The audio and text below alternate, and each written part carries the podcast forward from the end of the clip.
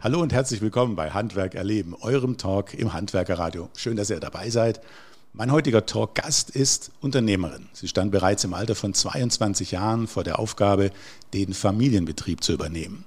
Sie ist aber auch Influencerin, zum Beispiel auf LinkedIn mit rund 15.000 Followerinnen und Followern.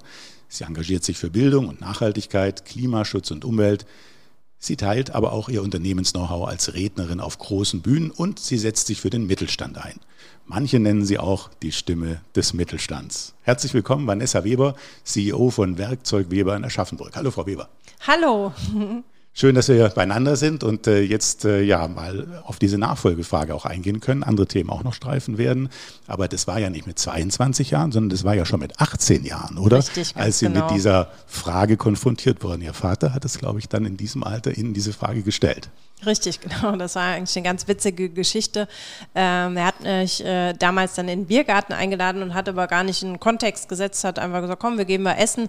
Und ähm, ich sitze da so nichts ahnen von meinem Lieblingsessen, Hähnchen mit Pommes und dipp gerade so die Pommes in die Mayo und steck sie mir in den Mund. Als er mir dann die Frage stellte, Vanessa, willst du die Firma übernehmen? Dann ist mir fast die Pommes wieder aus dem Mund gefallen. Und ähm, dann habe ich eigentlich gar nicht überlegt und habe gesagt, ja, mache ich. Also war gar keine Überlegung. Ähm, wahrscheinlich hätte ich drüber gegrübelt, wäre es vielleicht anders ausgefallen, aber da habe ich ihm die Frage mit Ja beantwortet. War denn damals schon klar, wie lange das noch dauert, bis das dann wirklich eintritt? Nee, tatsächlich nicht. Es ist ja ähm, entstanden aufgrund der gesundheitlichen Situation meines Vaters. Er hatte seinerseits mit 17 einen Moped-Unfall ähm, und hat eine Wirbelsäulenverletzung seitdem.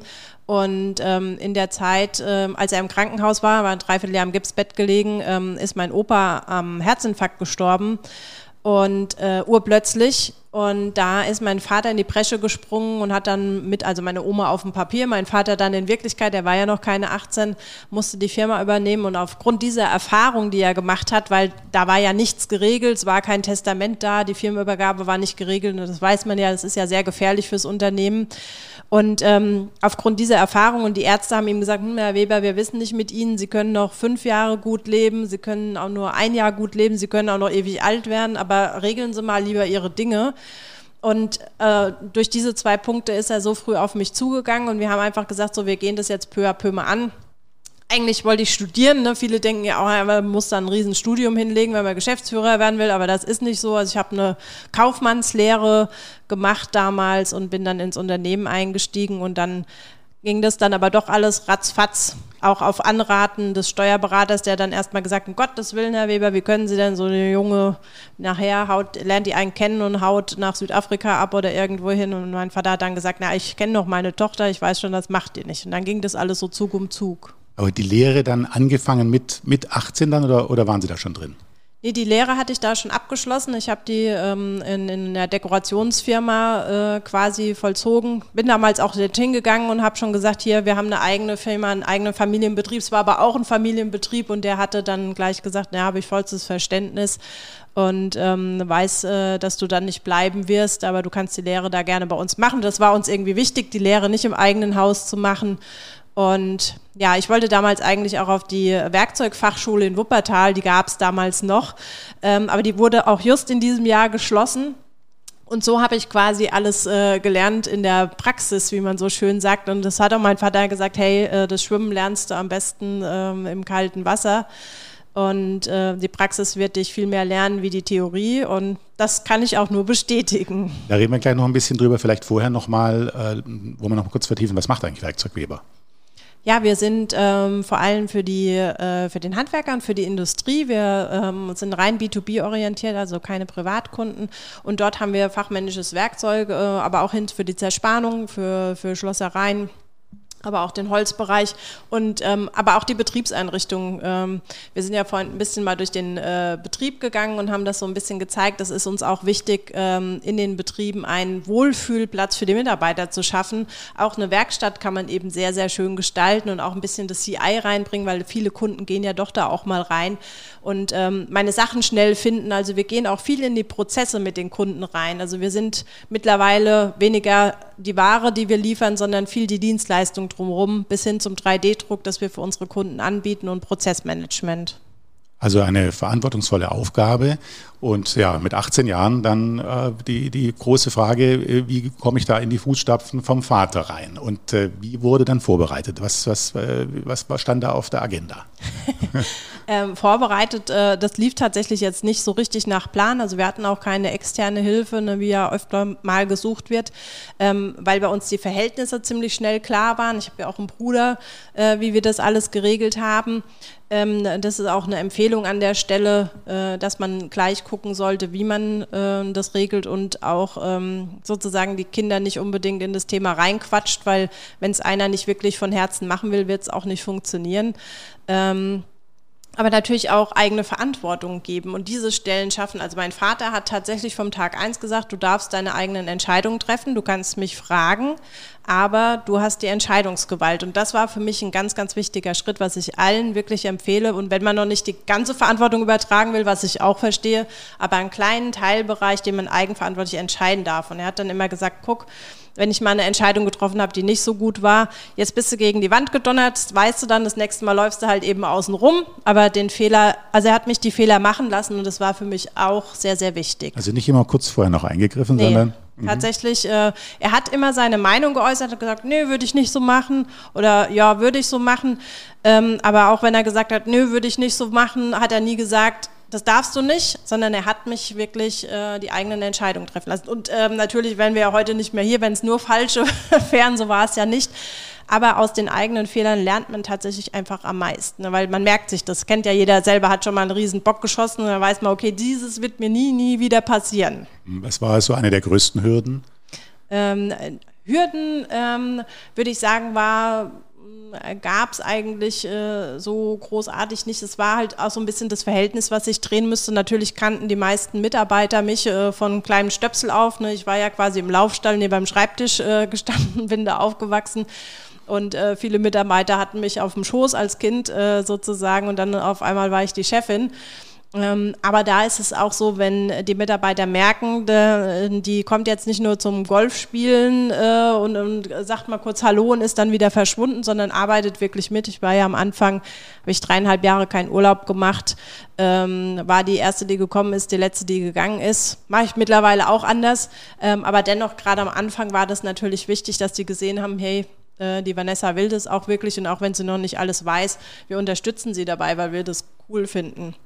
Und damals waren wir ja nur neun Leute und fünf davon Familie, Onkel, Tante, Oma, Mama, Papa, ich. Äh, und heute sind wir ganz anders aufgestellt mit 25 Mitarbeitern. Die meisten haben ja dann auch wieder ich eingestellt. Dann hat sich das dann so langsam gedreht.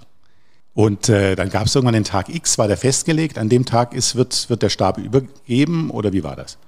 Ähm, ja, also wir haben einfach geguckt, dass wir schnellstmöglich vollziehen sozusagen, weil mein Papa war zu meiner Einstiegszeit auch gar nicht so viel tatsächlich da. Also er war so im Jahr, also das ganze Jahr über ungefähr, äh, immer mit Unterbrechungen, ein Dreivierteljahr in Krankenhäusern, ein Vierteljahr nur da. Also das heißt, ich war dann schon ähm, früh auf mich alleine gestellt. Deswegen haben wir einfach nur geguckt, dass wir den Prozess so schnell wie möglich hinbekommen. Äh, haben uns halt dann nochmal hinsichtlich ähm, der Firmierung beraten lassen. Also was wir jetzt machen, haben uns ja für eine GmbH und Co. KG entschieden, dann letztendlich von einer Einzelfirma hin. Ähm, das macht ja auch Sinn, dass man sich da beraten lässt, einmal erbrechtlich und steuerrechtlich. Und ja, und dann haben wir, sind wir den Prozess einfach so schnell wie möglich gegangen, weil wir auch nicht wussten, äh, wie gesagt, zu der damaligen Zeit, äh, sah es halt eben kritisch aus. Heute geht es ihm ja den Umständen entsprechend gut, ähm, aber zur damaligen Zeit wussten wir es nicht. Mhm. Ähm, das heißt, äh, es war eigentlich ein fließender Übergang zwischen ja. 18 und 22. Wir haben gesagt, mit 22 übernommen, aber eigentlich war, waren Sie vorher dann quasi schon auch als Chefin im Einsatz. Was haben die Kunden gesagt? ähm, also auch damals haben die Kunden, wir waren ja auch viele in der Großindustrie, die tatsächlich gesagt haben, hey, ähm, Jürgen, so heißt mein Papa, wir halten dir da die Stange. Und äh, bei uns war es dann genauso. Mein Vater hat mich da natürlich äh, eingeführt. Dann war es natürlich schon erstmal so, dass die dann ähm, kaum Erwartungen an mich hatten. Ne? Das ist aber auch was, was ich gerne mitgebe und sage, hey, es ist super, wenn ihr unterschätzt werdet. Ne? Das ist eigentlich das Beste, was einem passieren kann, weil wäre ich der grauhaarige, 50-jährige Mann im Blaumann, der dahin marschiert, dann hätten sie gedacht, der muss das ganze Werkzeuglexikon auswendig kennen und der muss ja alles wissen. Von mir haben sie gedacht, oh, das Mäuschen da, ne? blonde Haare, blaue Augen, äh, 18 Jahre Jahre, was soll die von Werkzeug wissen und ist noch eine Frau? Also es sind ja alle Voraussetzungen, die man so nicht erwarten würde.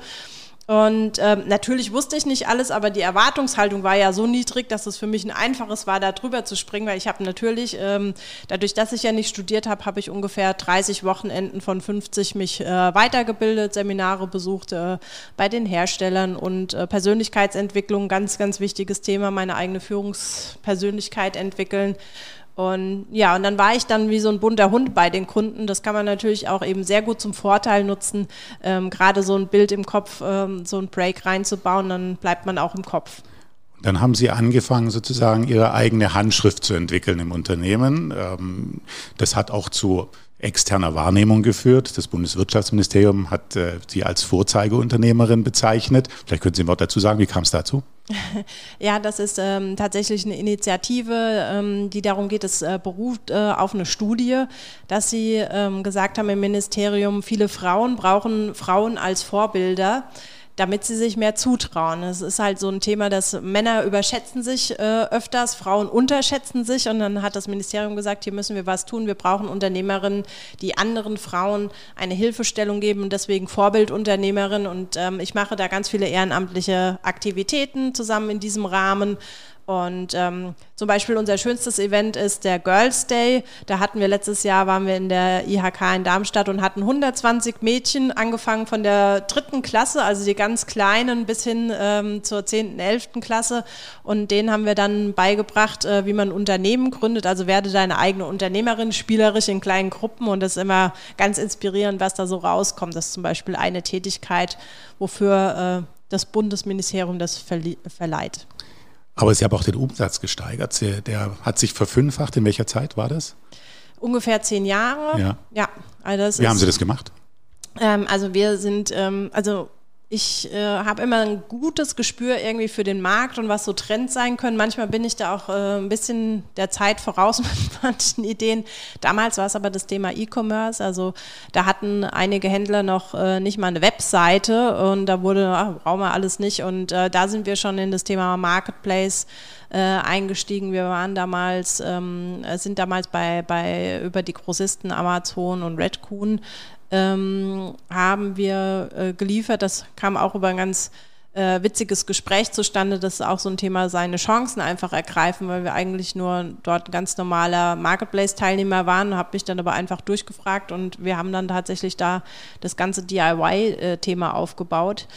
Ähm, ja, und diese Welle sind wir dann sozusagen mitgeritten und ähm, ja, das war dann natürlich äh, größere Umsätze auch, ja. Aber Sie haben ja generell eingegriffenes Unternehmen, Managementmethoden verändert, Geschäftsfelder ja neu erschlossen, so wie Sie es gerade ja schon geschildert haben. Sie haben Prozesse verändert. Was waren so die wesentlichen Dinge, wo Sie, wo Sie angepackt haben? Ja, natürlich ähm, ist es ja so in einem kleinen Unternehmen, das kennt ja jeder auch. Ne? Und wenn man dann wächst, ne, dann gibt es diese Wachstumsschmerzen, die man auch als Kind kennt, ne? wenn auf einmal die Knochen wachsen, die Muskeln und sowas. Äh, ähm, das hat auch jedes Unternehmen. Ähm, ist auch eine schöne Umschreibung. Der menschliche Körper verändert sich ja auch permanent. Das ist auch in Unternehmen so. Und da mussten wir natürlich dort anfangen, Strukturen, kleine Abteilungen, also Hierarchien habe ich mir nie äh, ins Unternehmen geholt sozusagen. Davon bin ich kein Freund. Ich versuche viel auf Augenhöhe zu arbeiten mit den Mitarbeitern, ganz viel Vertrauen, auch mit Vertrauensarbeitszeit und solchen Sachen. Ähm, ja, diese Dinge einfach aufzugleisen, zu sagen, jetzt brauchen wir aber trotzdem eine gewisse Struktur, es gibt gewisse Ablagesachen, ne? wir, wir, wir kommen von dem, jeder macht alles, das kennen bestimmt auch ganz viele, hin zu dem, jetzt äh, verteilen wir die Aufgaben so ein bisschen um aber natürlich auch neue Geschäftsfelder erschließen, wie das Thema eben E-Commerce, äh, ein bisschen mehr weg von der Ware, Dienstleistung. Ich habe ja gesagt, den Betriebseinrichtungszweig, das war natürlich dann auch meine weibliche Ader, die ich da viel einbringen kann, äh, in die Unternehmen zu gehen, sagen, guck, lass uns das doch mal so machen oder gucken wie, was hältst du denn davon, ähm, das so ein bisschen ähm, nach außen zu tragen. Ähm, und auch die Außenkommunikation eben, das ist etwas, was, was ich quasi äh, schon immer so intuitiv auch gemacht habe. Das waren so die Dinge, die ich äh, dann angegangen bin. Über das Thema Kommunikation sprechen wir auch gleich noch. Äh, wir beide haben den ersten Kontakt über LinkedIn gehabt. Da haben Sie über 15.000 Follower, die kommen ja irgendwo her. Da reden wir aber gleich noch drüber. Ich würde gerne noch mal erstmal noch beim Unternehmen an sich bleiben. Äh, Grundwerte, Sie haben gerade Vertrauen angesprochen, die haben Sie ja genau definiert. Sie haben, Sie haben ja sich überlegt, was für Werte wollen Sie haben. Welche sind das heute? Ja, also tatsächlich habe ich mir die auch nicht selber überlegt, sondern wir haben das tatsächlich mit den Mitarbeitern zusammen gemacht. Das ist mir auch immer ganz wichtig und äh, dafür nehmen wir uns auch immer Zeit und auch einen externen äh, Coach, Referenten nochmal, der das äh, so mitbegleitet. Ähm, weil das ja ganz wichtig ist, weil Werte schreiben ja viele, hängt dann irgendwo an der Wand dann hat man da sein, sein Werterad oder seine Werte hängen, aber es interessiert eigentlich keinen, weil es gar nicht von innen rauskommt, sondern ist irgendwie ein Marketing-Tool und das wollte ich nicht. Ähm, und das muss man auch alle Jahre mal wieder machen. Also nicht jedes Jahr, aber so alle äh, fünf bis acht bis zehn Jahre kann man da schon noch mal rangehen und sagen, stimmt noch alles oder haben wir was Neues hinzubekommen? Ne? Die, die Generationen werden ja auch jünger, es verändert sich das Wording. Ähm, und für uns, äh, und das war interessant, das Wichtigste war meinen Mitarbeitern das familiäre Miteinander. Also das steht tatsächlich im Kern unserer Werte. Ähm, neben, äh, wir wollen verlässlich sein, wir wollen höflich, äh, aber auch humorvoll sein, also auch Spaß bei der Arbeit, ähm, aber auch ein verlässlicher Partner, war das familiäre der wichtigste Punkt. Und das ist auch etwas, was die KMUs ja gut weitergeben können. Also das haben wir allen Konzernen voraus, die wahrscheinlich bessere Gehälter zahlen können und bessere Arbeitsbedingungen und was auch immer, ähm, können wir aber unsere Werte wirklich leben. Und ähm, ich habe auch das Gefühl, die jungen Leute wollen genau das. Ein Unternehmer, der noch dahinter steht, der zu seinen Werten steht. Und wie gesagt, fand ich sehr, sehr spannend, dass gerade dieses familiäre, was man ja vielleicht auch denkt, ist vielleicht für manch einen doof, ähm, das haben die gesagt, also was niemals wegfallen darf, ist das familiäre Miteinander. Wie groß kann man familiär sein? Also, was heißt, was ist so die maximale Größe, dass man noch ein Familienunternehmen sein kann? Es gibt natürlich Definitionen darüber, aber jetzt aus Ihrer Einschätzung heraus. Ja, es ist, glaube ich, schwierig zu beantworten. Also ich ähm, habe ja manchmal schon mit 25 so das Gefühl, dass es äh, schon viele sind, sage ich mal. Es gibt ja auch Großfamilien, die haben 100 und 150 Leute ähm, und auch Unternehmen ja so und so. Und davon auch von größeren Unternehmen hört man ich fühle mich aber wie in einem Familienbetrieb, weil auch der Inhaber noch da ist. Ich glaube, so der Schlüssel für dieses äh, Thema ist tatsächlich, wenn es Inhaber geführt ist, ist einfach nochmal was anderes dahinter. Man kennt denjenigen, der, der steht da mit seinem Namen dafür. Und äh, ich glaube, solange das gegeben ist, die Familie irgendwie noch da ist, dann kann man von Familienunternehmen sprechen. Vertrauen haben Sie gesagt, gibt es Grenzen des Vertrauens? Es gibt ja die Kontrolle sozusagen als Gegenpol, es gibt die Stechuhr. Was, wo, wo ist da die Grenze? Also ich bin, ähm, also ich habe da einfach ein, ein, grenzenloses Vertrauen, sage ich mal, in, äh, in meine Mitarbeiter. Ich bin auch schon öfters mal auf die Nase gefallen, so ist es nicht. Ähm, dann muss man sich äh, schon immer wieder aufrappeln, auch als Chef zu sagen, so, ich kann jetzt nicht, weil einer Mist gebaut hat, alle bestrafen, was ja dann oftmals irgendwie so die Konsequenz ist. Man muss jetzt irgendeine Regel einführen, weil irgendeiner die Regel missachtet. Ne? Und dann leiden im Prinzip alle drunter. Also das versuche ich mir immer wieder auch vorzunehmen, zu sagen, nein, ähm, pauschalisiere es jetzt nicht, weil mal einer aus der Reihe getanzt ist. Ähm, da muss man sehen, den faulen Apfel quasi rausnehmen, möglichst schnell, ähm, damit er nicht alle anderen vergiftet. Also das ist mir, mir ein sehr wichtiges Attribut. Also wir haben ja auch ganz viel Homeoffice-Möglichkeiten, äh, wo ich auch nicht frage, wann macht wer was. Also Arbeitszeiten müssen ja festgehalten werden per Gesetz, das ist klar.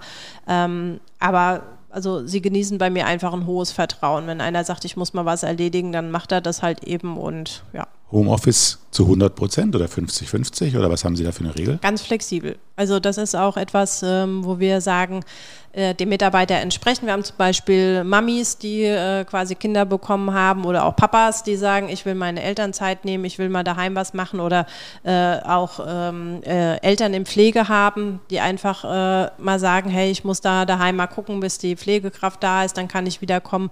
Also wir versuchen uns tatsächlich sehr auf die ähm, weil wir es tatsächlich auch an, äh, so handhaben können, sehr auf die Mitarbeiterbedürfnisse einzusetzen. Ähm, Im Handwerk ist es natürlich schwierig, äh, da kann man nicht sagen, so äh, aus dem Homeoffice repariere ich jetzt mal die Heizung oder das Dach wird gedeckt. das geht natürlich schwierig. Wir haben ja auch äh, Leute zum Beispiel im Lager oder im Ladenverkauf, kann ich auch nicht sagen, bedienen die Leute aus dem Homeoffice raus. Aber da, wo es halt eben möglich ist, die administrativen Sachen, ähm, da stellen wir uns sehr auf die Lebenssituation ein und Teilzeit, Vollzeit, Minijob nach der Rente. Also wir haben auch tatsächlich äh, zwei, die eigentlich schon längst in Rente sind, ähm, die aber noch so viel Spaß haben und halt eben in, in dem Rahmen, wie sie arbeiten dürfen, äh, noch bei uns tätig sind. Ähm, da gibt es wirklich tolle Möglichkeiten. Wir sprechen ja immer über Fachkräftemangel, aber wenn man so ein bisschen out of the box denkt, ähm, da finden sich schon gute Möglichkeiten. Familie bedeutet ja schon auch Zusammensein. Und aber nicht nur Familie, sondern äh, Innovation, Zukunftsfähigkeit. Da werden ja die Ideen entwickelt, dass man kreativ zusammen auch ist. Das organisieren Sie dann? Ähm, ja, also ich muss sagen, tatsächlich kommt wirklich viel auch von, von mir. Also wir haben teilweise so viel, ich habe äh, teilweise so viele Ideen, dass wir die gar nicht alle umsetzen können. Aber deswegen habe ich ja auch jetzt nebenher mich äh, mit den äh, mit Händlern, äh, andere würden sagen Wettbewerber, für mich sind es aber keine Wettbewerber. Also ich sehe unseren Wettbewerb eher außerhalb von Deutschland, sogar außerhalb von Europa und nicht vor der Tür ähm, mit einem Startup zusammengetan, wo wir ähm, den Handel von morgen einfach denken und äh, ich da auch noch sehr äh, kreativ sein kann. Aber tatsächlich ist auch für jeden Mitarbeiter, der da irgendwie Bock drauf hat, äh, der kann natürlich kommen und seine Ideen äh, mal vortragen und wir denken drauf rum, wie wir das einbringen können. Wir arbeiten sowieso sehr viel miteinander, ähm, weil nicht immer der Chef weiß alles. Ähm, ich bin ja gar nicht so nah am Kunden, wie meine Mitarbeiter sind und die wissen oft viel besser, wie sie äh, manche Sachen oder Prozesse verändern sollen. Deswegen fragen wir die auch ganz viel. Aber das tatsächlich auch, wir haben ja unseren Outdoor-Besprechungsraum ein, einfach mal in einer anderen Location oder einfach, dass wir auch mal da ein Event machen und sagen, wir machen jetzt mal was ähm, gemeinsam und äh, denken auch in anderen Räumlichkeiten mal darüber nach. Aber wir haben hier auch äh, Nachdenkräume sozusagen, wo man sagen kann, hier ziehen wir uns mal zurück und es ist kein PC da ja. Alle sprechen von Fachkräftemangel. Wie ist es bei Ihnen? Ähm, ja, wir haben tatsächlich keine Sorge, aber das äh, ist auch, ähm, viele schauen dann drauf. Ne? Sie haben es ja gerade erwähnt, äh, 15.000 Follower auf LinkedIn, äh, hier und da bloggen, äh, habe ja auch ein Buch geschrieben und Jetzt muss man aber bedenken, ich mache quasi Netzwerk äh, seit fast 20 Jahren. Ne? Und das ist jetzt irgendwann mal die Ernte, äh, die ich äh, ernten darf aus viel was ich gesät habe in der Vergangenheit. Aber jetzt muss ich schon mal nachfragen, weil 15.000 ist ja echt eine Nummer, ne? das ist wirklich eine, eine, eine, riesige Zahl. Wie kommt man da hin? Also wie funktioniert das? Ich glaube, es interessiert jetzt ganz viele. Also selbst mal nur 2.000 oder 1.000 zu schaffen, aber 15.000, also wie schafft man das? 20 Jahre ist eins, aber wie geht's? Ja, also ähm, äh, das zum einen, ähm, dass man sich äh, bewusst ist, es ist nicht, äh, Erfolg ist nie von heute auf morgen möglich, sondern das ist äh, viel Arbeit. Da haben wir ja das tolle Bild des Eisberges, ne? das ist jetzt die Spitze, die wir sehen. Ähm, wie bin ich da hingekommen? Also ich habe einfach angefangen, tatsächlich äh, meine Geschichten zu erzählen. Ne? Viele haben ganz, und jedes Unternehmen hat Geschichten, wunderbare Geschichten, Sachen über Werte, äh, tolle Dinge, die die Mitarbeiter machen. Sie werden nur nicht nach außen getragen. Und da durfte ich ja von meinem Mentor Alexander Christiani eben lernen, ähm, der da drei Grundprinzipien hat. Einmal der Unternehmer spricht selbst. Äh, das habe ich schon immer intuitiv gemacht, weil ja nur ich da da war, die geredet hat. Ähm, zweitens, und der Unternehmer erzählt Geschichten, also das klassische Storytelling. Also das heißt nicht Zahlen, Daten, Fakten rüber rattern, sondern einfach auch das in Stories packen, in Geschichten. Und äh, das dritte ist eben, ähm, gib entweder dem Kunden oder dem Mitarbeiter die Bühne und sei selber nur der Mentor. Also erzähl die Geschichten der Kunden oder der Mitarbeiter. Und äh, das mache ich eben auch ganz viel und aus meinem Leben erzählen. Also das heißt sehr authentisch. Ähm, ich habe auch keine Angst, mal blöde Sachen zu erzählen. Mal, ich habe mal einen Mitarbeiter verloren. Was ist da eigentlich schiefgelaufen? Was habe ich da für Fehler gemacht? Oder ich stand kurz vorm Burnout. Oder wie ziehe ich mich mal aus dem Unternehmen, um eine halbe Weltreise zu machen? Einfach Sachen, über die andere nicht gesprochen gesprochen haben. Und das interessiert natürlich viele Selbstständige im KMU-Bereich. Und ähm, ja, so äh, konnte ich sie dazu animieren, dass sie sich auch für meine Beiträge interessieren. Das machen Sie vorwiegend über LinkedIn oder nutzen Sie andere Kanäle auch? Also ich blogge ja auch schon äh, sehr lange für Xing.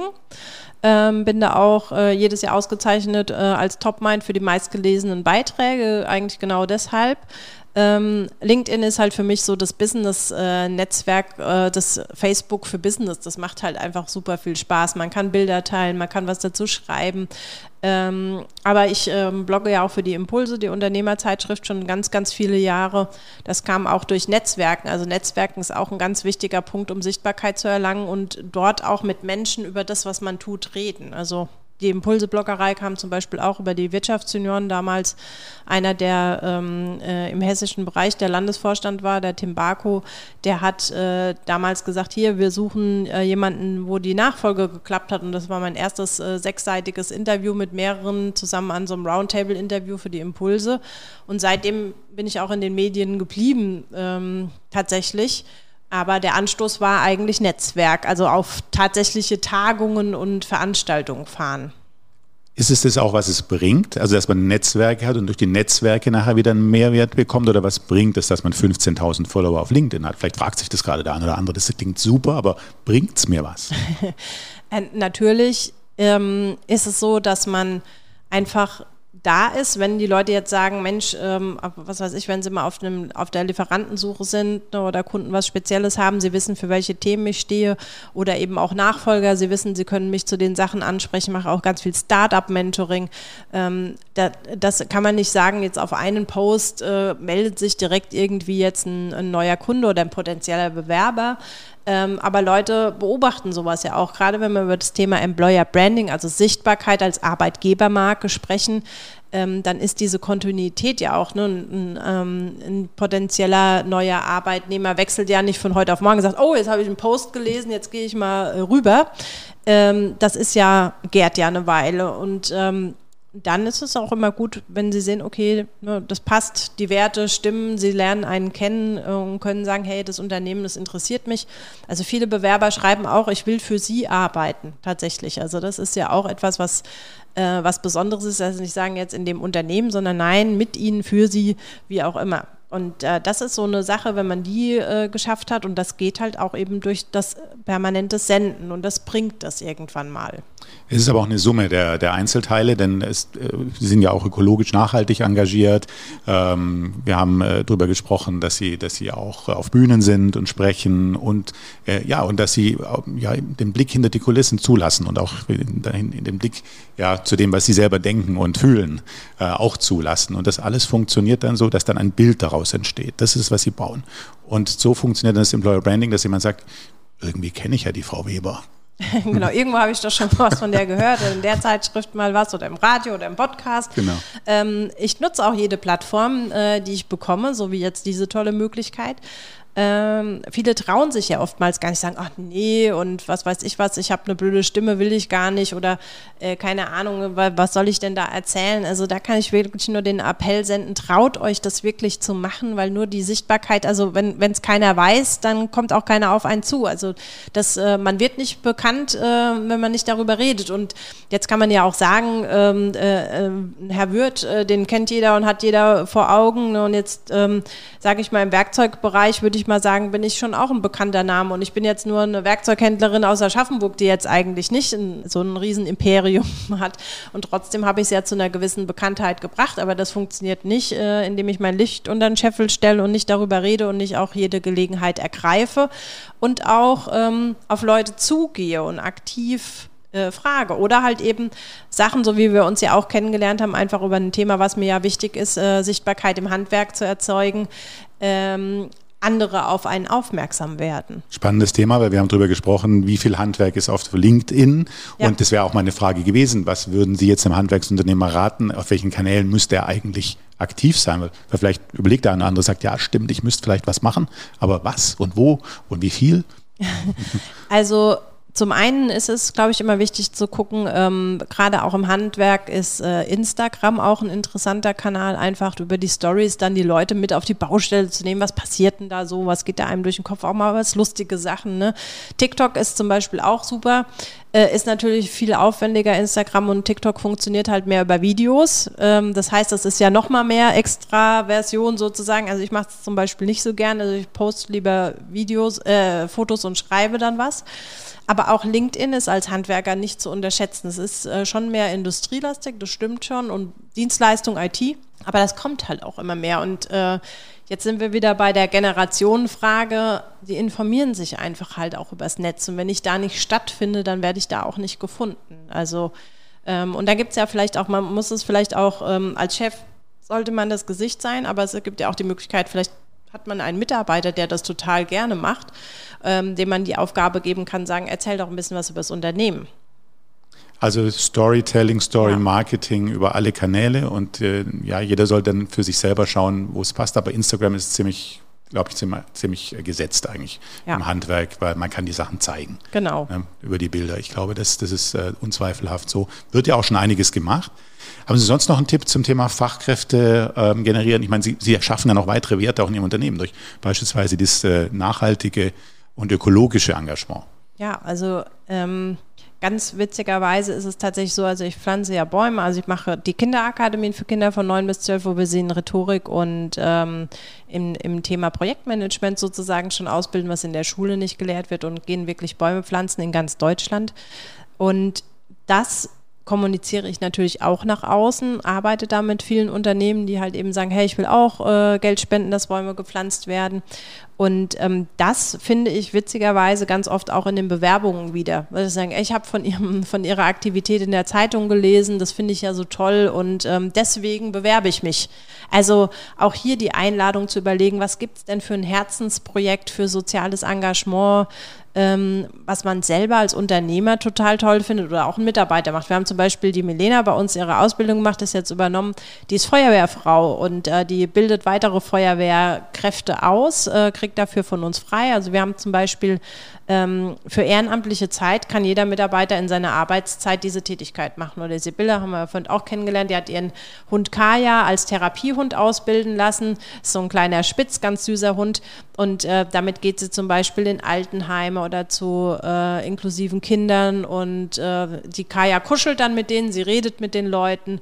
Ähm, so eine Geschichte äh, zu erzählen und aber auch den Mitarbeitern die Möglichkeit zu geben. Und darüber kommen dann auch wieder Sachen zustande, dass sie sagen, hey, guck mal, der Betrieb äh, stellt es zur Verfügung. Und wenn man jetzt sagt, oh, ich kann doch nicht meinen Mitarbeiter da wegschicken und dann ist der ja nur noch unterwegs. Nein, das ist nicht der Fall. Also auch alle Mitarbeiter, hier sind wir wieder beim Thema Vertrauen. Wenn ich das sage, du kannst das nutzen, macht der Mitarbeiter das nicht, dass er es ausnutzt oder sagt dann, ich gehe jetzt ins Altenheim und liegt in Wirklichkeit im Schwimmbad. Das passiert in der Wirklichkeit nicht. Wir bewegen uns ja in einer Welt, die in völliger Veränderung ist. Es gibt Betriebe, die sind eben digital ausgerichtet, agil ausgerichtet, haben Obstkörbe und sonstiges. Ähm, und es gibt andere Betriebe, die vielleicht aus der klassischen Welt kommen. Ähm, welcher Weg ist denn jetzt der richtige, auch äh, für ein KMU, für, ein, für, für einen Betrieb, jetzt wie ein Handwerksbetrieb zum Beispiel, diese digitalen Aktivitäten in der Kommunikation, die muss man schon machen. Aber wie viel muss man im Betrieb selbst noch machen? Was ist da angesagt? Ähm, im Betrieb selbst, was man da äh, tun kann an sich. Also einfach auch ähm, vielleicht auch mal mit den Mitarbeitern zu sprechen, hey, was braucht ihr, was würde euch denn ähm, was würde euch denn helfen, was würde euch denn unterstützen? Wollt ihr irgendwelche ähm, auch digitaleren Möglichkeiten der Belegbearbeitung? Da gibt es ja heute auch tolle Dinge. Einfach, ähm, ich würde da wirklich empfehlen, einfach mal zu fragen, hey, was fehlt euch eigentlich? Und wenn es mal das gemeinsame Mittagessen ist, wo man sagt, ich hole mir mal jemanden, der für uns kocht. Das ist immer wieder bei der Familie, gell? Ja, das ist einfach so, ne? Das, das, äh, oder mal ein schönes Event hinten dranhängen. Aber ich glaube, das ist auch ganz viel, ähm, darf man da einfach auch mal fragen und sagen, hey, sag mal, was würden euch jetzt irgendwie gefallen oder was würde euch helfen in eurer Situation? Was könnten wir denn verändern, dass wir auch den Kunden trotzdem noch gerecht werden müssen? Weil das ist ja auch ganz wichtig, ohne dass wir Geld verdienen, geht es natürlich nicht. Meine Frage zielt ein bisschen dahin, es gibt einfach unterschiedliche ähm, Unternehmenswelten, die, die entstanden sind. Das eine eben so ein, ein klassisches Digitalunternehmen, das auf der grünen Wiese gebaut wurde und äh, das im Endeffekt äh, ja, ganz neue Werte aufgesetzt hat und äh, sich einen, einen, neuen Tagesrhythmus gegeben hat, vielleicht äh, ja einfach ein anderes Zusammensein hat. Ich muss das ja nicht als äh, Handwerksunternehmer nachmachen, sondern ich kann ja meinen eigenen Weg finden. Und da ging meine Frage hin, ob Sie da einen Tipp haben, ähm, wie man, wie man quasi da seinen Weg findet. Und das wäre das mit ja, den Mitarbeitern das, sprechen, genau. aber Genau, das also ich bin bei Ihnen durchs Unternehmen gegangen, habe auch gesehen, Sie haben eine Massageliege äh, beispielsweise hier. Äh, vielleicht können Sie ein bisschen darüber erzählen, was Sie auch alles machen. Ja, na klar. Also ähm, wir selber haben äh, zum Beispiel einen Physiotherapieraum, wo man sagen kann, der Physiotherapeut kommt ins Haus und die Mitarbeiter können das nutzen. Ähm, wir haben tatsächlich auch den Massagesessel, wo jeder einfach hingehen kann, weil ähm, ich sage da auch, es ist ähm, es nützt ja nichts, wenn der Mitarbeiter sich in dem Moment müde fühlt. Also Sie können den nutzen, ob Pause oder nicht, weil wenn man gerade in dem Moment nicht mehr kann, dann macht es vielleicht auch Sinn, dem Mitarbeiter diese Pause zu gönnen, auch wenn sie nicht in der Pausenzeit ist, äh, weil er danach ja wieder voller Energie an die Arbeit gehen kann, wie dass er sich irgendwie durchquält und es passieren vielleicht Fehler. Ne? Das sind ja viele Kleinigkeiten, ne? äh, die gemeinsamen Räume. Ähm, also aber da bin ich trotzdem dabei, jeder Betrieb muss ja für sich gucken, wie es reinpasst. Ne? Und deswegen auch zu sagen, hey, vielleicht ist das auch irgendwie nur ähm, einen Spotify-Kanal, den ich für die Mitarbeiter habe, damit sie unterwegs ihre coole Musik hören können oder was auch immer. Also deswegen, ich würde da immer an die Mitarbeiter gehen und sagen, hey, sag mal, was ist denn euch irgendwie wichtig und wie können wir es schaffen, ähm, dass wir uns gut fühlen, aber dennoch eine Top-Performance für die Kunden abliefern. Was wären denn so die, sag mal, drei wichtigsten Entscheidungen, die, die Sie getroffen haben, um Ihr Unternehmen zum Erfolg zu führen oder es weiterzuentwickeln und erfolgreich zu entwickeln? Ja, da sind äh, natürlich viele, viele kleine Dinge, die so das, äh, das Mosaik des äh, Ganzen dann ergeben. Ähm, ich denke, für mich war es äh, in, in meiner Entwicklung ähm, zu sagen, ich trete in die Fußstapfen meines Vaters, aber hinterlasse meine eigenen Spuren mit meinen eigenen Ideen. Und deswegen ja auch die Einladung an alle, die überlegen, die Nachfolge und sagen, ach, eigentlich gefallen mir gewisse Sachen gar nicht im, im Unternehmen. Äh, ruhig diese Sachen angehen, verändern, aber sozusagen mit der Tradition, mit den Werten, das in äh, neue Schritte führen. Das war zum einen das, ähm, zum anderen für mich ähm, als Führungspersönlichkeit dachte ich äh, immer, ich muss ähm, werden wie mein Vater. Äh, also den Führungsstil meines Vaters adaptieren. Der hat aber gar nicht zu meinem Führungsstil gepasst. Und ähm, das erstmal verstehen, meinen Führungsstil kennenlernen, mich kennenlernen. Ähm, das ist auch in der Führung ganz wichtig. Wenn ich mich selber nicht führen kann, kann ich auch nicht andere äh, führen ähm, und aber auch sich als Unternehmer wirklich Zeit für sich zu nehmen. Also ich sehe viele, die in ihrem Hamsterrad äh, stecken und sagen, ich weiß gar nicht, ich komme nicht zur Ruhe und ich schaffe das nicht. Ähm, auch mal einen längeren Urlaub, auch wenn man sagt, das geht eigentlich nicht, weil wenn der Kapitän auf dem Schiff nicht mehr steht und nicht mehr kann, dann fährt das Schiff trotzdem nicht mehr weiter. Ne? Und da sich wirklich bewusst zu machen, zu sagen, nein, ähm, in dem Moment bin ich auch sehr wichtig und muss mir meine Auszeiten nehmen. Das war für mich auch ein wichtiger Schritt. Wie würden Sie Ihren eigenen Führungsstil bezeichnen? Ja, ähm, Oder sehr, beschreiben? Ja. Sehr äh, teamorientiert, kollaborativ. Ähm, habe ja schon gesagt, ich bin nicht so der Freund von Hierarchien. Ähm, ist mir manchmal auch ein bisschen im Weg. Ich bin sehr harmoniebedürftig und das ist natürlich als Chef nicht immer förderlich, wenn man äh, immer der Freund aller sein äh, will, was natürlich nicht funktioniert. Ähm, aber dennoch, also ich habe ähm, trotzdem, wenn ich es jetzt äh, sagen müsste, würde ich es heute anders machen. Nein, weil äh, ich mache damit ja auch gute Erfahrungen. Einfach äh, zu, zu sagen, hey, wie würdest du das denn machen? Und lass uns mal gemeinsam überlegen. Einfach dieses ähm, auch ähm, Mitarbeitern, mit Mitarbeitern offen umgehen in der Kommunikation. Das ist auch ein ganz ähm, hohes Thema, auch wenn es mal nicht gut läuft Karten auf den Tisch. Ne? Also ich finde immer, alles, was hinter vorgehaltener Hand läuft, gerade in einem kleinen Betrieb, kann man es eh nicht geheim, geheim halten. Ne? So irgendwie die Leichen im Keller, die poppen irgendwann doch mal auf. Ähm, lieber spricht man darüber und sagt, hey, so und so sieht's aus. Ähm, hier müssen wir jetzt mal gemeinsam helfen, wie kann die Situation besser werden oder hey, es läuft gerade auch super und ähm, hier kann auch jeder was von haben. Also ich bin immer sehr ein großer Freund von äh, Offenheit und klarer Kommunikation. Das ist, glaube ich, auch ein, ein, Punkt und halt eben auch äh, verlässlich. Ne? Wenn ich sage, so und so machen wir es. Also ich bin noch in der Zeit des Handschlags aufgewachsen. Ähm, das ist natürlich wichtig dass das Wort auch zählt. Leider heute in der äh, Bürokratiegeschichte, jetzt ist ja dieses neue Nachweisgesetz ja auch rausgekommen, wo es dann, äh, ne, weil prinzipiell gilt ja auch sogar ein Arbeitsvertrag, wenn er mündlich geschlossen wird. Das ist jetzt nicht mehr der Fall. Äh, die Bürokratie nimmt es uns manchmal, dass wir doch gewisse Dinge regeln müssen. Aber an sich würde ich das so mal umreißen. Sie haben äh, gesagt, dass Sie am Anfang, als Sie es übernommen haben, als Sie in die Nachfolge reingekommen sind, ganz, ganz viel gearbeitet haben. Dann haben Sie vorhin mal kurz erzählt, dass Sie sich ja. da wieder ein bisschen gewandelt haben. Und dann haben Sie ja gesagt, dass Sie sogar empfehlen, mal eine ja, längere Auszeit zu nehmen. Wie viel loslassen ist gut? Natürlich so viel, wie man loslassen kann, aber ähm, wie viel ist gut? So, dass man eigentlich gar nicht mehr gebraucht wird? Also wenn man mich fragt, ja, also ein guter Chef ist eigentlich nur der, der nicht mehr gebraucht wird. Das ist für ein Handwerksunternehmer nicht ganz einfach, ja. wenn er auch wichtig ist, natürlich dann auf einer Baustelle zum Beispiel. Und ja, ja aber ja, wenn es geht, sagen wir es mal. Ja, genau. Also das ist ja eben die Sache, kann ich mich so organisieren, dass ich de dennoch es schaffe, dann kann es ja trotzdem sein. Entweder, wenn, wenn das so ist, äh, dass man sehr in diesem Hamsterrad drin steckt, dann ist ja die Frage, wenn ich mich rausziehen will, also viele wollen das ja auch gar nicht, dann muss man das auch nicht tun. Aber gerade wenn man überlegt, gut, was sind denn Dinge, was kann ich denn übertragen an äh, erstens mal Verantwortlichkeiten und äh, Dingen, die ich auch nicht in meinem Kopf habe, sondern sie auch wirklich weitergeben kann? Äh, ist das wirklich was, was nur ich kann? Kann das auch vielleicht ein anderer machen? Ähm, oder auch äh, sozusagen Mitarbeiter aufstocken, wenn es irgendwie machbar ist. Dann wirklich zu sagen, komm, äh, ich hole mir jemanden, der mich ein Stück weit bei diesen Dingen einfach entlastet. Und ähm, dann ähm, eher an der strategischen Sache. Also ich arbeite sehr gern an äh, Strategie, an Marktentwicklung, an gucke, wo, wo muss es hin. Ähm, wenn man das im Handwerk nicht machen möchte, ist das ja auch total legitim. Wenn man sagt, ich will aber das schaffen. Ne? Deswegen, das ist ja, muss auch jeder für sich sagen, wie, was tut ihm gut und ähm, wichtig ist halt nur, dass man sich nicht kaputt macht einfach. Und Mittel und Wege gibt es immer. Äh, geht nicht, gibt es nicht. Das ist bei mir so eine Grundaussage. Sie haben es mal ganz extrem gemacht. Sie sind mal ein halbes Jahr ganz raus, ne? Genau, also ähm, äh, tatsächlich äh, äh, drei Monate waren es äh, und genau. Mhm. Und äh, das war aber auch eine lange Vorbereitung. Also wir haben eineinhalb Jahre vorher den Entschluss gefasst, ich und mein Partner. Dann haben wir erstmal mit unseren jeweiligen Familien, da hat auch ein Familienunternehmen äh, gesprochen, haben gesagt, hier in der Zeit, wo wir nicht da sind, würdet ihr da nochmal zurückspringen. Also habe ich auch zum Beispiel mit meinem Vater gesprochen und gesagt, hier, auch wenn du schon lange draußen bist, für diese Zeit, wenn was ist, ähm, wärst du da Gewehr bei Fuß. Und ähm, da haben unsere Familien zugestimmt. Das nächste war, wir haben mit unseren Mitarbeitern gesprochen und gesagt, pass auf, das ist die Idee. Jetzt geht es nicht, weil alle Entscheidungen an, an uns oder auch an mir hingen.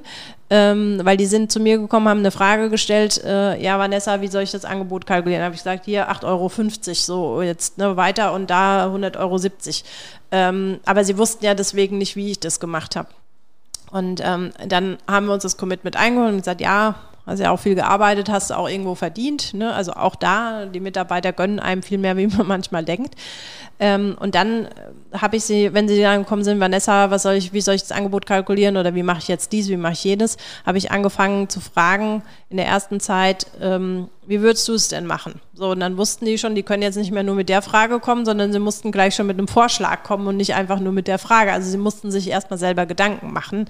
Die Vanessa lässt mich eh nicht weg, ohne meine Gedanken zu äußern. Also sind sie direkt gekommen, Vanessa, ich habe mir überlegt, ich würde das jetzt so und so kalkulieren. Ähm, was sagst du dazu? Und da habe ich sie dann oft bestätigt, auch wenn ich es vielleicht manchmal dann anders gemacht hätte, aber sag mal 90 Prozent Bestätigung, weil A und B führen ja auch, ne, also man kann ja so rumgehen und so rumgehen den Weg. Ähm, es ist ja doch okay, also sie viel bestärkt. Und wenn es nicht okay war, erklärt, warum es nicht okay ist und wie ich's, warum ich wie entscheide. Ne? Bei dem Kunden gibt es die, die Besonderheit, deswegen musst du darauf achten oder hier ist die Wettbewerbssituation oder hier ist dies und jenes. Also Know-how weitergeben. Und äh, bis zu dem Tag äh, der Abreise haben sie immer noch gefragt, standen sie immer noch am Schreibtisch und haben gesagt, oh Gott, oh Gott. Und dann habe ich aber auch gesagt, gut, aber man kann nichts drei Monate liegen lassen, ihr müsst dann eigene Entscheidungen treffen. Als ich dann wiederkam, war es halt so, dass mich niemand mehr gefragt hat, mein Telefon nicht mehr geklingelt hat, es kamen keine E-Mails mehr. Da ich dann gedacht, oh je, jetzt, jetzt habe ich mich tatsächlich abgeschafft. Ähm, es hat sich aber der Tag dann wieder ganz schnell äh, gefüllt mit einfach anderen Dingen, ne, wo ich dann einfach mal gemerkt habe, ich habe jetzt mal Zeit, mir Gedanken zu machen, wie können wir uns weiterentwickeln, was muss denn sein, wie, was brauchen auch die Mitarbeiter, für die Mitarbeiter auch ein bisschen entspannter da zu sein, ist ja auch was Wichtiges. Vielen Dank erstmal bis hierher. Ich hätte jetzt zum Schluss noch ein paar ähm, Fragen mit der Bitte, die einfach äh, ganz kompakt zu beantworten. Die erste wäre, Social Media ist für mich. Äh, eine wunderbare Plattform, sich zu zeigen. Mein nächstes großes Ziel ist. Ähm, auf jeden Fall eine Reise und zwar äh, Alaska, Kanada und Grönland und die Nordlichter sehen warum ich Pipi Langstrumpf so gut finde. Weil sie macht, was ihr gefällt. Äh, das finde ich einen ganz wunderbaren Ausspruch, dass sie sagt, hey, das habe ich noch nie probiert, also mache ich das. Ist das so ein bisschen ihr Motto? Auf jeden Fall. Also ich würde schon sagen, dass äh, man kann ja Sachen immer von zwei Seiten angehen und ähm, ich gucke immer von dieser Seite drauf, äh, wie ist es möglich und nicht, äh, warum ist was nicht möglich. Und diese Sichtweise gefällt mir einfach. Sie ist ja auch so ein bisschen frech, das bin ich auch und ähm, sagt, was sie denkt und deswegen finde ich das eine ganz, ganz wunderbare Figur, die hoffentlich vielen als Beispiel dient.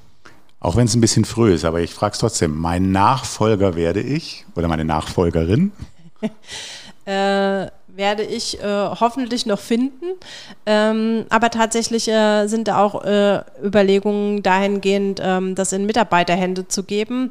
Äh, ich finde es einen sehr sympathischen Gedanken, auch zu sagen, man hat sowas miteinander und ähm, dann sind die Mitarbeiter ja nochmal ganz anders involviert, wie wenn es jetzt nicht die eigene Verantwortung ist. Also das ist so nochmal ein Schritt, den ich mir auch durchaus vorstellen kann. Können Sie es noch ein bisschen konkretisieren? Das wird jetzt richtig spannend gerade. ähm, es gibt ja Mitarbeiterbeteiligungsmöglichkeiten. Einfach, das finde ich auch äh, übrigens sehr probates Mittel, um die Mitarbeiter zu halten. Wenn man jetzt überlegt, ähm, kann man das dann machen. Und ähm, ich sage immer, man kann ja keine fünf Brote essen, man kann sowieso immer nur ein Brot essen und bin auch ein Fan davon, äh, das Geld im Unternehmen zu halten, um damit zu wirtschaften. Und ähm, ja, das ist einfach äh, eine gute Möglichkeit, die mir auch so im, äh, ich habe jetzt keine eigenen Kinder, die mir dann da eben so im Kopf rumspukt, äh, zu sagen, es muss ja nicht immer nur die familiäre Nachfolge sein. Ähm, auch übrigens, das ist eine Möglichkeit, das mal aufzuzeigen und auch zu sagen, hey, entweder gibt es einen Mitarbeiter, der sagt, ich habe da Bock drauf, die Übernahme zu, zu machen, oder auch tatsächlich ähm, in dieser ganzen Start-up-Welt, das sage ich auch immer ganz viel den Studenten, ähm, die dann sagen, jetzt muss ich irgendwie, ich habe keine eigene Idee, aber ich habe irgendwie Bock, ähm, selbstständig zu sein und äh, eine Führungskraft zu sein. Ähm, ja, dann guckt doch mal, was es nicht schon für Betriebe gibt. Das ist ja eine ganz erschreckende Zahl. Ich weiß gar nicht mehr. 130.000 Betriebe, glaube ich, in den nächsten Jahren, die ohne Nachfolge dastehen, ähm, die aber total ein Schatz ja sind, also schon ganz viel vorhanden ist, was man ja nutzen kann. Und deswegen vielleicht auch mal, wenn man auf der Nachfolgesuche ist, da mal hinzublicken und zu sagen, hey, vielleicht ist das ja eine Option, auch zu sagen ähm, an die jungen Menschen, ich gebe dir bei mir eine Möglichkeit. Und diese Synergie ist natürlich auch wieder eine ganz spannende, aus einem ganz anderen Bereich mal jemanden reinzuholen, ähm, der mit der Brille darauf guckt, wo sich das Unternehmen dann hin entwickeln kann. Viele Unternehmen verändern sich ja auch, ne, dass sie sagen, ja, wir haben vorher dies gemacht, jetzt machen wir ganz andere Sachen ne? oder vorher nur die Schreinerdienstleistung und heute machen wir die Innenarchitektur und helfen bei der Beratung mit oder was auch immer ähm, dazu kommt, Wohlfühloasen zu schaffen oder oder, ähm, finde ich einen interessanten Aspekt, auch darüber mal nachzudenken. Sehr spannend. Und zum Schluss noch ähm, ja, eine Frage, was ist für Sie Glück? Glück ist ähm, auch die kleinen, also achtsam zu sein und auch die kleinen Dinge wahrzunehmen, weil auch wenn man immer nur nach dem ganz Großen strebt, das wahrscheinlich eh nie eintritt, äh, einfach die Momente mitzunehmen, die ja, die einfach äh, da sind und die kleinen Sachen zu genießen, ähm, die einem das Leben so bietet. Mal einen freien Tag, mal Sonnenschein, äh, mal durch den Wald spazieren, ähm, ja, irgendwie ein glückliches Kindergesicht dazu schauen, was auch immer. In diesem Sinne, vielen Dank für das Gespräch, vielen Dank für die Einblicke. Ja, und äh, alles, alles Gute für die weiteren Vorhaben. Wir bleiben auf jeden Fall in Kontakt. Äh, wir sehen uns ja ständig im Sinne ja. von über die sozialen Medien. Wo findet man Sie? Wenn jetzt jemand sagt, ich möchte auch gerne wissen, wo finde ich Vanessa Weber? Ähm, also auf den sozialen ganz, Medien genau, natürlich. Äh, genau, äh, prinzipiell einfach meinen Namen googeln und dann kommt man schon auf jeden Fall auf meine Webseite, auf Werkzeugweber, auf unsere Internetseite. Wie gesagt, Instagram oder LinkedIn gerne. Vielleicht kann man es ja auch mal in Show Notes nochmal verlinken. Also und sich da auch Inspiration holen. Wie kann ich das für mich umschreiben und umnutzen? Ne? Also die Strukturen kann man ja auch erkennen aus den Postings. Das ist auch ein, ein Hinweis, wenn man mal nach Unternehmen guckt, wo man sagt, hey, das finde ich ja richtig cool, wie die kommunizieren. Einfach mal gucken, wie gehen die das an und das kann ich mir dann, die Struktur kann ich mir da rausnehmen, nicht die Inhalte und das dann auch für mich verwenden. Und von daher wünsche ich ganz vielen Sichtbarkeit, ähm, dass sie es auch nutzen, den Mut haben, das umzusetzen und äh, danke für die Zeit und dass ich dabei sein durfte. Vielen Dank für das Gespräch.